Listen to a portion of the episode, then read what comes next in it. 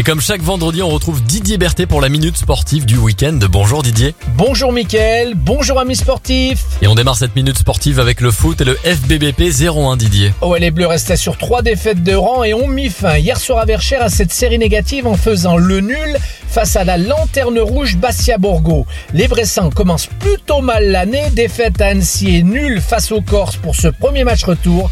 Il va falloir rapidement enclencher une série de succès pour se rassurer et retrouver rapidement une place sur le podium pour être fin prêt lors du sprint final. Allez, on poursuit la minute sportive avec le rugby et l'USBPA. Ah oui, Mickaël, ce soir à 19h30, les Violets disputeront leur premier match de l'année à Verchères face à Provence Rugby et devront confirmer leur premier succès de l'année acquis vendredi dernier à Rouen. Actuellement 15e, l'USB est à deux points de la 14e place synonyme de maintien.